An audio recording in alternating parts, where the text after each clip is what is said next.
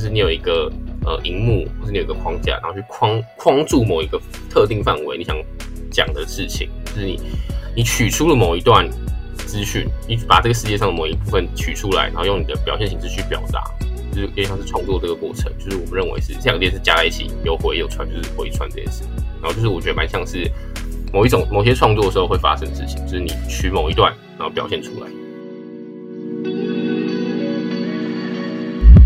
Hello，欢迎收听由硬 CG 所制作的《壁纸老司机》，我是主持人 Charlie。那你们看标题应该就知道，我们这次要采访的是实践大学媒传系的三个毕业制作。那我们现在就请第一组同学来分享他的毕业作品吧。好，大家好，主持人好，我是实践大学的媒体传达设计学系三 D 动画组的张家燕。我今天要介绍我的毕业作品《To Brandon》。这个作品是一个关于情感的连接与选择，然后在制作方面，我挑战了人声配音与机械建构。今天我们看到就是你的这个 To Blend 的毕业制作，算是有到科幻，就是有上太空这个画面。那可以讲一下这个故事内容与灵感来源是来自哪里吗？好，这个的故事内容是在讲男主角因为无法接受儿子去世的事实，所以离开。然后被留在地球的机器人决定带着棒球出发去寻找男主角。灵感来源的话，当初这个故事算是一个蛮突然的想法，嗯，因为在这支动画之前，我其实已经花了一个多月的时间在设计另外一支动画的前期故事。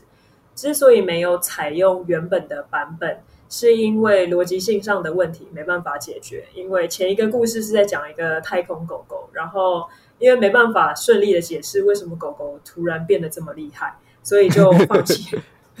就放弃了原本的故事。然后机器人的这个想法很突然，就是我直觉觉得这应该会是一个还蛮不错的毕业制作，所以就决定采用机器人这个角色。然后这个故事在我进行更深入的挖掘的时候。我发现我所有角色的设定都来自于我的原生家庭，嗯，尤其是我选择将男主角设定为一个父亲这样的角色，也是因为我的父母很早就离开台湾工作了。虽然我们情感上的连接很紧密，但随着时间，我我也慢慢长大了。就会在观念跟想法上都没办法真正的有效的沟通，然后这也是为什么我会将我的背景设定在太空的关系，因为我觉得这种实质上的距离跟讯息间传递的延迟与不完整，就感觉是太空中两艘远远相隔的太空船一样。在故事的前半段，机器人看着男主角离开。那个画面的灵感其实是来自于我小时候常常看着我父母坐飞机离开。所以也可以说，我将我自己投射在这个机器人身上。OK，难怪其实我在这这个动画里看到，其实蛮浓烈的情感的。那因为我这次也很少见到，就是学生制作去做配音啦。因为我觉得大部分的动画短片基本上就是以动画表演为主，所以配音算是比较少见，还是会有。但你这次的动画是先做配音，才开始做后面的动画制作吗？呃，我是先完成了有配乐的文静脚本之后，就开始做配音了。嗯，然后会这样选择，也是因为我需要有配音师的语速跟台词，才能转换到动画人物的脸上。那你刚刚说你需要语速跟台词，就跟你在这部动画中脸部动作相当细腻是有关的吗？你是怎么做的呢？嗯，有关系。然后就是因为一开始我是想要用脸部捕捉的方式，但因为脸部捕捉没办法做到一些我想要有的表情，或者是配合肢体的动作，就是因为我有看过其他的，就是我没有很喜欢，所以我才研究了另一套玛雅里面的外挂软体来做。这个外挂软体就是将控制器绑在动画人物的脸上，然后。成功了之后呢，它可以直接模拟人物说话的，用字母去模拟这个嘴型，所以才有现在的表演。OK OK，难怪我觉得表演看起来是流畅的，然后也算是蛮细腻的这样子。那因为旁白其实这个影片中很重要的，像是搭配。那你怎么如何透过旁白或是你的画面去让这样的故事是流畅然后顺畅的呢？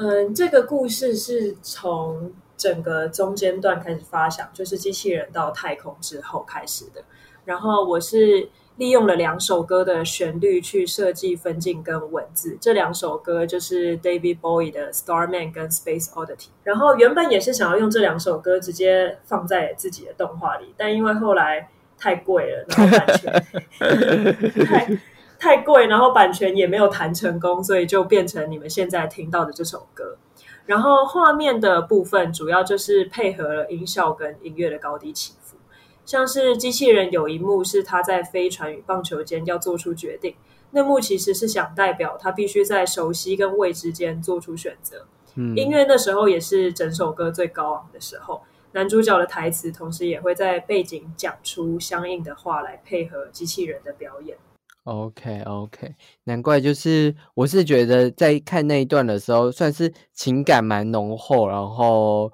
表演整个跟声音搭起来是很 match 的。那故事到最后结尾，其实有一个算是比较哀伤的结尾，可以分享，就是这个结尾你是为什么会选择这样撰写的吗？呃，其实我在这个结尾的时候没有表明男主角是死掉还是活着，我想让他保有一个开放的状态。但机器人的部分，它在结尾将棒球送回男主角手中，有一个很有趣的点呼应开头，也是我一开始想这个故事的时候一个很无聊的事情，就是原本它差点变成我故事的主轴，就是机器人的整段冒险，只是想要完成自己史上最长的一个抛接球游戏。嗯，然后结局会最后结局会如此安排，也是因为我觉得故事的第三幕其实是一个所有角色回家的过程。在这个故事里面，将棒球放进手套里，象征着归属，可以说是机器人回到了家人身边，也可以说是我的男主角 Brandon 回到地球。所以，这个双向或者是单向的思念，在故事的最后也可以有一个结局。OK OK，那其实我觉得你的这部片像是用科幻片包装情感这。部分，那你这部分你怎么看呢？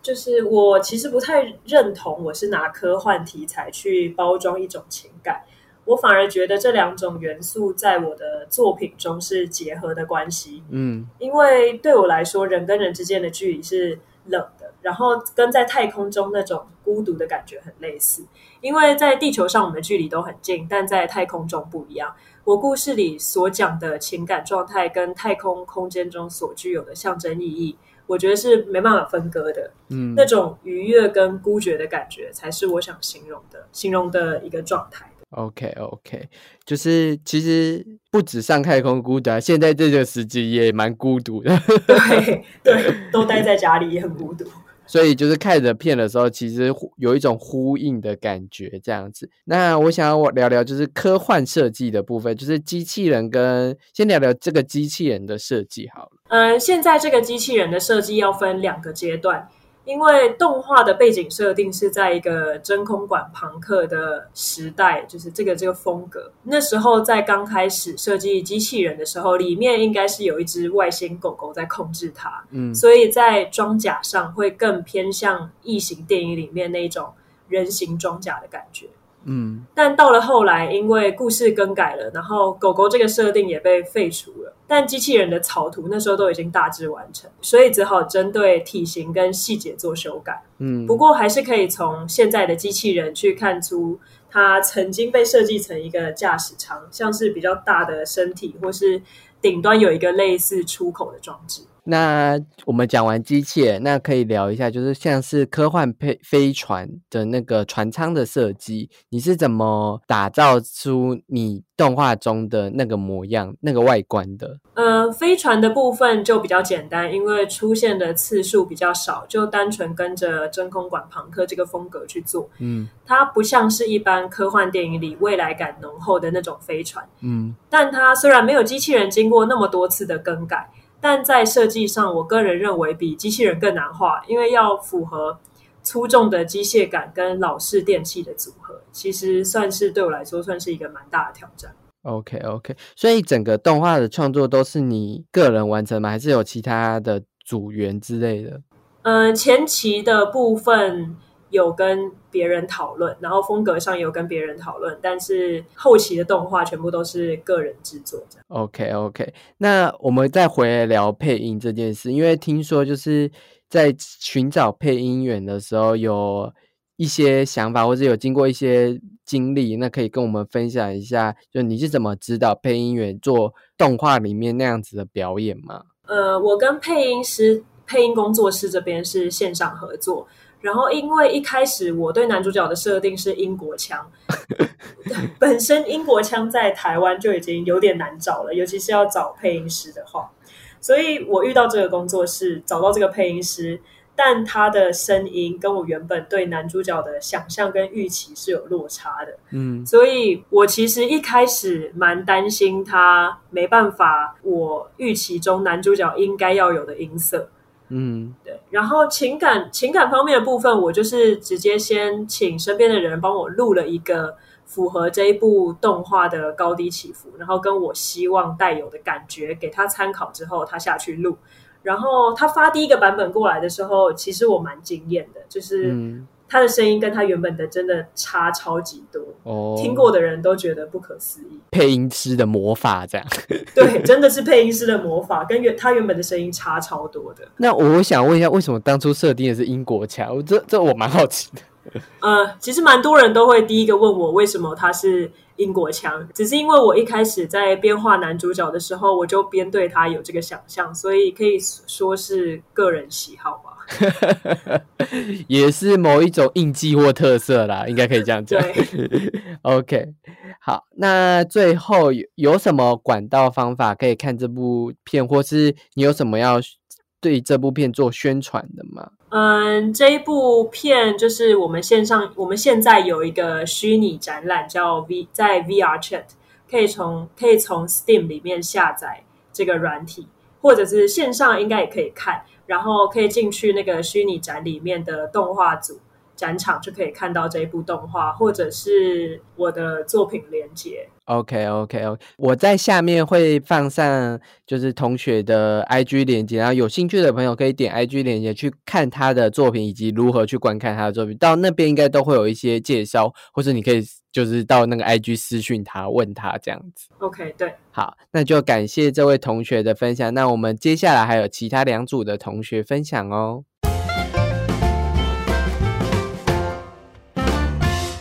你是创作者，正在写计划、申请资源，准备好完成自己的作品吗？还是你已经完成自己的创作，准备好投影展行销自己呢？那硬 CG 这期的杂志就非常适合你，主题是动画人的非创作思维。我们找来了金马奖、奥斯卡、国际动画影展的入围常客，来分享怎么找资源、怎么投影展，以及怎么协助作品的行销哦。那不论你是动画创作者还是影像创作者，这本杂志都非常适合你。现在点选下方链接，一起来看杂志的简介，去购买杂志吧。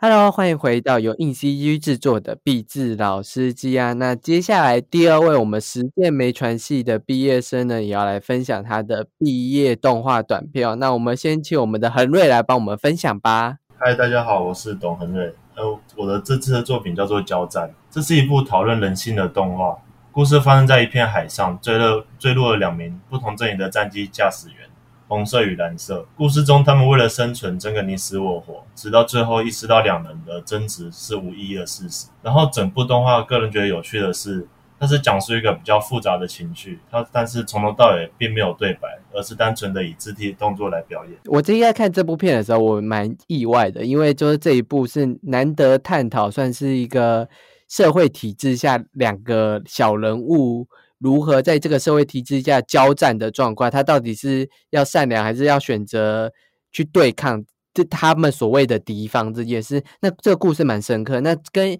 一开始的概念相比，这故事有经过什么改动吗？嗯，这个故事其实我前前后后改了非常多次。它原本剧情甚至是双方会脱下自己身上衣服，然后同时被救援的直升机获救。不过因为在多次考量之后，觉得逻辑上可能会有些问题，然后生怕这样的剧情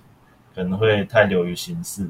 所以思考过后，觉得还是要回归成现在这个版本是比较着重在角色的面对抉择时心境上的呈现。因为我觉得这样可能会是让观众更好投入故事的方式。OK，就是我觉得这种人性黑暗面跟善良，然后挣扎在一个危急的状态的时候，是蛮逼迫人，但也蛮使人醒悟的问题。那我觉得这跟你在创作中有没有参考过哪些作品，或者哪些作品在你脑海里有印象深刻，让你进而去发展你这样子的故事呢？这个故事我一开始就是以讨论人，主要以人为出发点为思考的，所以讲到人性，我第一个想到就是我国中时的那时老师给我们看的一部二战电影，历史老师给我们看的，它非常黑暗，叫做条穿条纹衣的男孩，不知道嗯，主持人有没有听过？有听过，它是一个英美合拍的片吧？它它的内容是我大概讲一下，它内容是讲一个一个集中一集中营里面的，就是二战那时的故事。然后穿条纹衣的男孩就是指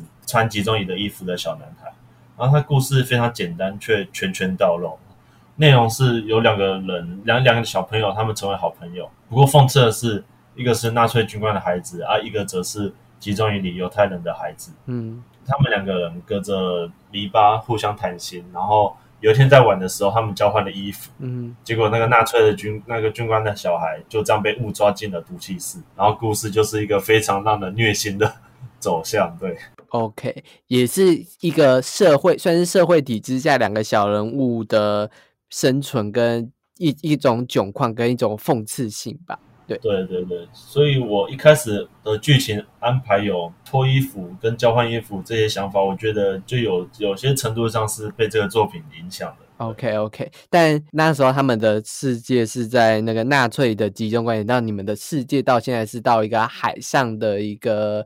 没有其他岛屿，就只有机漂浮的机身的两个人这样子。那还是红蓝啊，那自古红蓝出 CP，你是在配色上有 印证这件事情吗？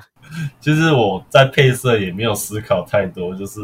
我就很直觉的就是红蓝这样。我一开始拿出在角色设计的时候，我指导老师还说，因为那时《天能》这部电影刚上映，嗯，然后我的老师还说：“哎，你是因为看过《天能》，所以要 那个效仿他们吗？”我说：“ 哦，没有没有，我没有想这么多这样。不过其实红蓝我就是想到冷暖啊，就是我用一个比较在情绪上跟感受上是比较明显对比的，红就是比较激动的呈现，蓝则是比较冷静，这样这也对应到他们在动画里的表现。嗯，就是符合角色个性啊，然后也符合就是俗谚说的。对对对。那关于角色设计的部分，可以再多分享一点，你是怎么去 design 他们的吗？呃，角色设计我是以不表现脸部表情为出发点的，所以这个时候形状会比较重要，嗯因为嗯观众可能会在第一时间感受到角色的性格，就是以他们的形状去看的、去判断的。所以机动的红驾驶，我就是以比较尖锐的三角形来呈现，所以它头就是尖尖的。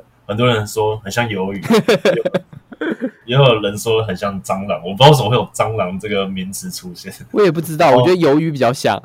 对，我也觉得。然后冷静的蓝架子就是，当然就是正方形，就平平的头这样子。嗯不呈现表情的做法，可以让我更着重在表演上，还有剧情的安排。因为表情可以表现出很多情绪。那此时如果把表情情绪呃抽抽离的话，则要更加强剧本上面的安排，因为这样子才能让叙事更加流畅。嗯，理解理解。这样，那我们提到角色，除了你的角色设计外，其实我觉得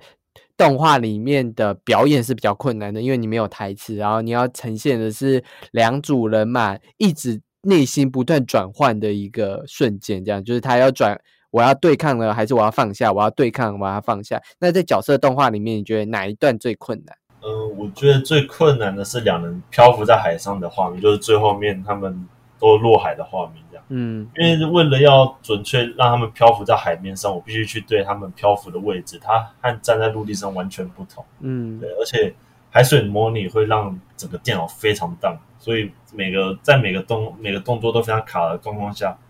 更难去判断它的 key 点这样子。嗯对。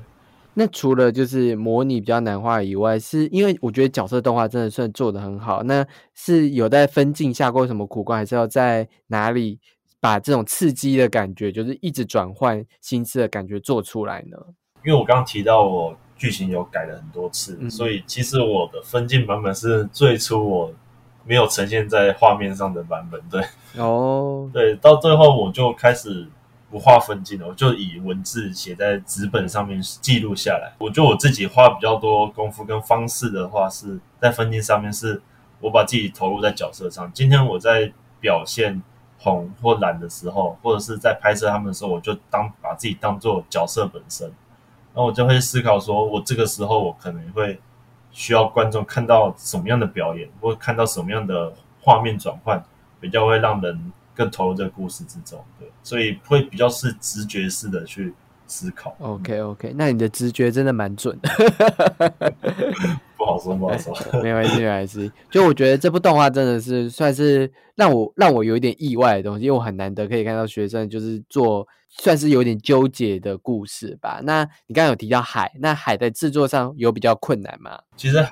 当然海是我一开始比较头痛的地方，因为它我并没有。尝试过制作这样的东西，所以当时就做了非常多 research，就是在网络上找了很多人家的制作方法，然后直到现在这个成这完成的结果这样。不过，其实我觉得海海的模拟虽然说困难，但是它并不是我让我最整部动画让我最痛苦的地方，比较纠结点还是在剧情上面对。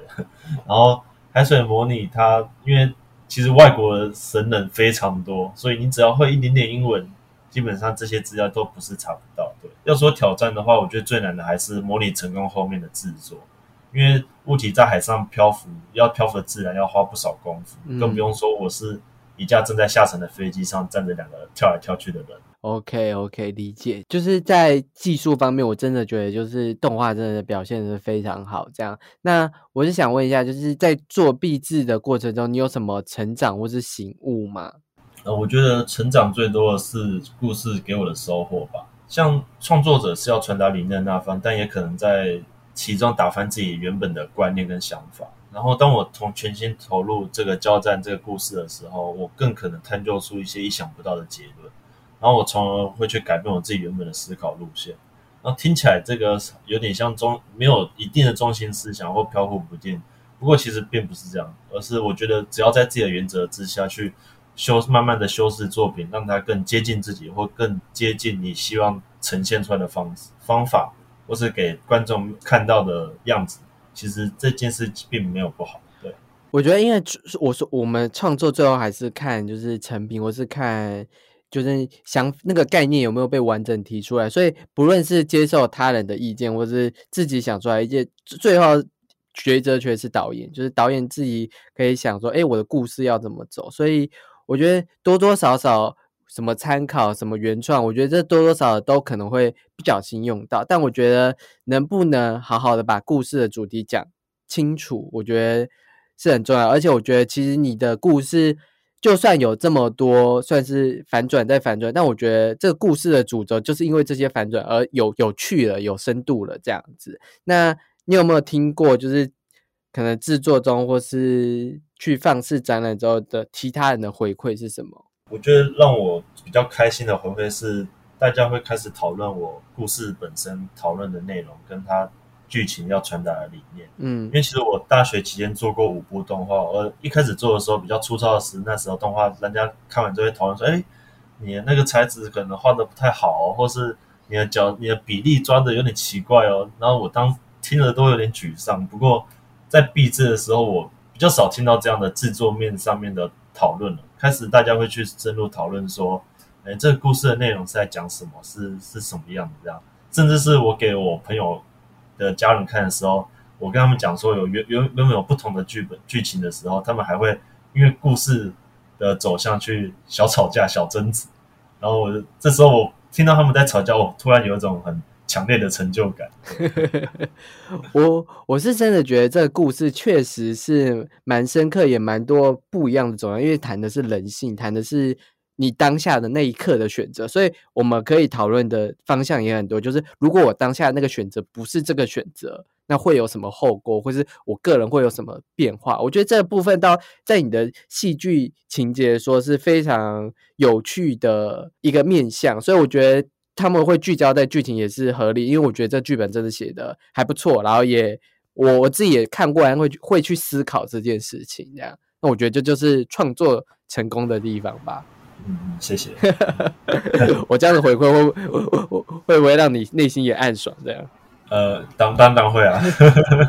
我觉得听众朋友有兴趣的，真的就可以看《交战》这一部动画短片。他们现在在实践大学的那个虚拟展览，就是你到 Steam 去点那个下载一个软体，你就可以去他们的 VR 虚拟展览看到这部动画短片。那感谢恒瑞这么精彩的分享哦。那我下方有放这个作品的 Behind，大家有兴趣的话可以去看一下它的幕后制作以及做动画的一些过程，这样子。那等一下呢，我们还有一组的毕业制作，那我们稍等一下就马上回来哦。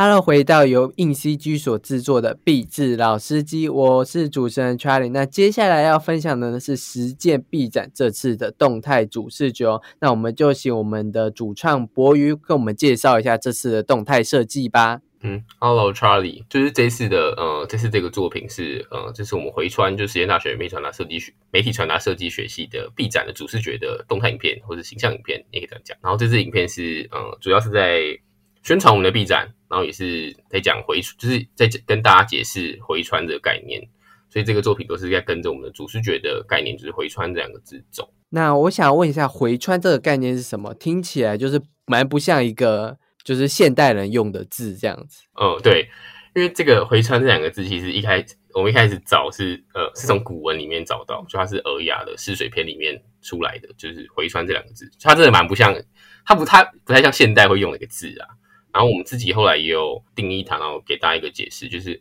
呃，像我们定义说“回”呢是荧幕框架形式，就是它蛮像一个“回”嘛，这个字就是它就是两个口，蛮像一个框架，就是我们给它定义。然后你把它解释成，呃，像我们作品的载体，嗯，就是你创作者如何使用这个载体去截取你想要表达的方式，然后“穿”这个“穿”这个字则是，呃，像流动的资讯啊，川流不息，就是随着时间啊，然后。呃，过去的可能过去的一些讯息，或者过去的一些创作，然后但不断被保留下来，有点像是呃一个不停流动，然后不停更新的资讯这样，但它是很庞大，然后绵延不绝这样。然后当这两个东西加在一起的时候，就是你有一个呃荧幕，或者你有一个框架，然后去框框住某一个特定范围，你想讲的事情，就是你你取出了某一段。资讯，你把这个世界上的某一部分取出来，然后用你的表现形式去表达，嗯，就是有点像是创作这个过程，就是我们认为是这两件事加在一起，有回有传，就是回传这件事。然后就是我觉得蛮像是某一种某些创作的时候会发生的事情，就是你取某一段，然后表现出来。听起来这个概念其实蛮抽象的。那简单具体解释一下，就是穿算是这个世界的资讯，然后回算是一个创作的。发生嘛，所以就是我们用回去框住穿的资讯呈现给大家。我听起来是像这样。对对对，我也觉得很抽象。然后有一个我们蛮常讲的，我觉得蛮好懂的解释，就是摄影这件事。嗯，就是嗯，这个世界很大嘛，就是为什么你拍照的时候你是选择拍下这个观景窗的内容，就你是选择这里而不是选择这边，是你一定有你的一些你想要拍的东西，或是你想要呈现的东西。就是我们这边摄影的这个范围就是回。这个世界是船，这个世界这么大，为什么你选择这一卡这一卡这个镜头去拍？就这件事就是回传，就是因为有你的选择，才有这张照片的产生。就是你怎么选择这件事，就是截你怎么截取这张照片的范围，这样。嗯，然后就是你怎么创作嘛？对对对。那这个想法其实蛮抽象，那你怎么弄到主视觉这样子子局，然后的画面呢？对，因为我们开始这边其实也遇到蛮大的。这也蛮大困难，因为就是概念比较抽象，要怎么把它转化成视觉上，然后让人家有这个同样的想法。嗯，然后就是我们后来是回到，就也也试过蛮多次，然后也被打枪过，就是也被老师改过蛮多次。然后最后我们是回到，呃，字本身给别人的意象，就是因为我们是说我们的回是荧幕框架嘛，所以你该怎么，就它是一个很瞬间截取这件事是一个很瞬间拍照啊，也是很瞬间，就是。它基本上是截取一瞬间的事情，嗯，但传这件事它又是有点呃川流不息、绵延不绝、不断更新，所以它是有点呃绵延不绝，但是跟瞬间截取这件事又有点冲突。然后我们就想说，这样这两个东西要怎么同时存在一个画面？而且就是我们也想说，嗯，因为我们有说回跟传这件事是两件事加一起才有回传，就是你要主动去截取这个画面，嗯，所以我们又希望这两个呃元素之间可以有一些互动，就他们有一些。因为他们两个交接才产生的一些事情，最后这个画面就是有点像是这个球是你的，是回，它是你的创作形式是荧幕啊框架这些，然后下面很多条线的组成的，就是船，就是一个嗯流动的意象。但是当这两件东这两个东西交接在一起的时候，会出现一个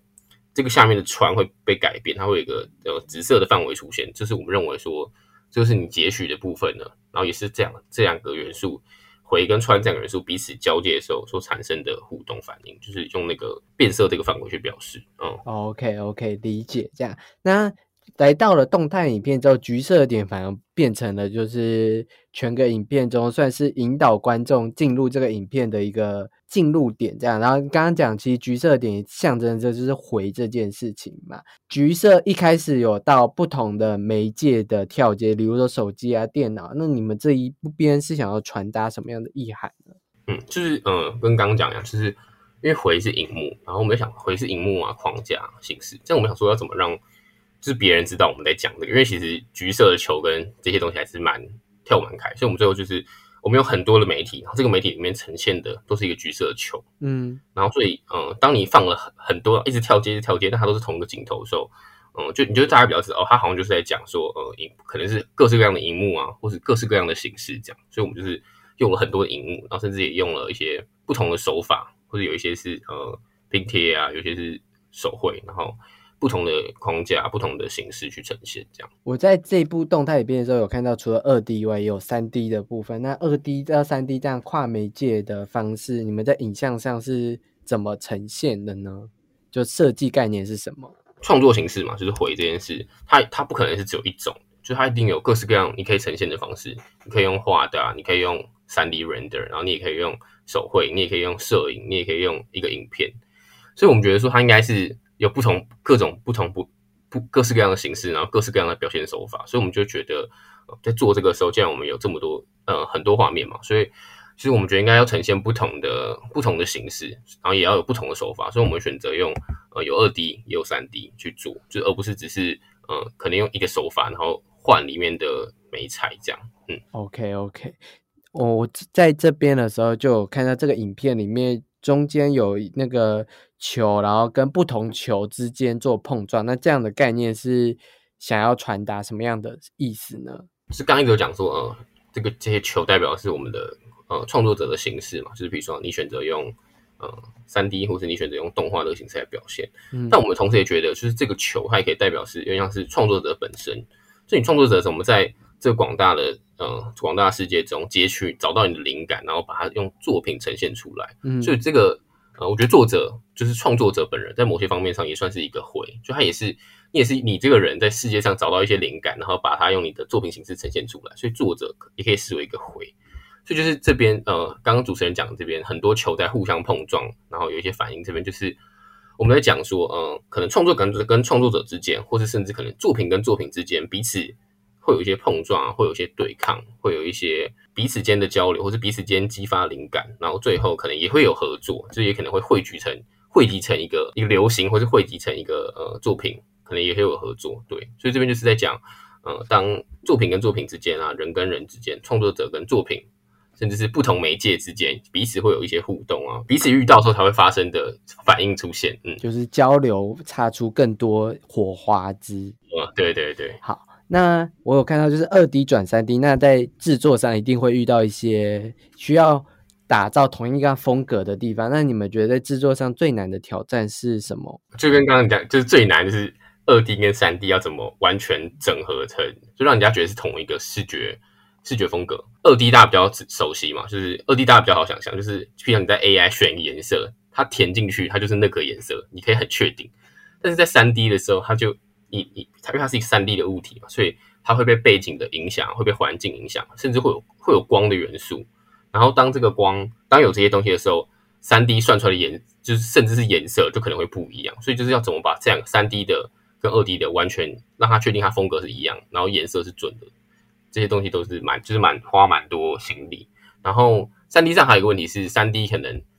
呃，如果你让它风格很平或者颜色都很一样的话，三 D 可能就会看起来会。很没有立体感，或是很单调，所以就是三 D 上你可能要花一些心力，让它的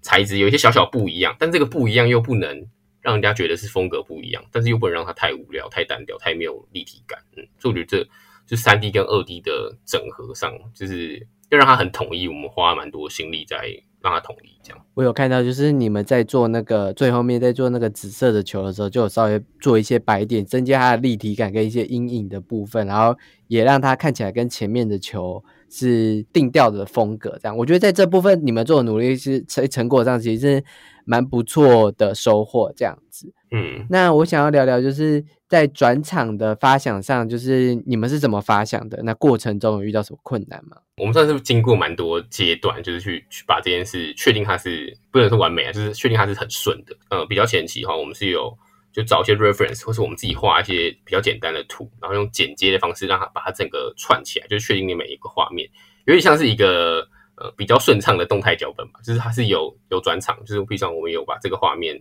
呃往右前后后一卡接进来，这样类似把它每个画面用剪接剪接，然后比较简单的方式让别人可以知道每个画面跟画面之间怎么接。然后，所以我们自己在做的时候，你脑脑海中会比较有个大致想象，说，呃，这边下面怎么接，这边下一卡怎么接，这样。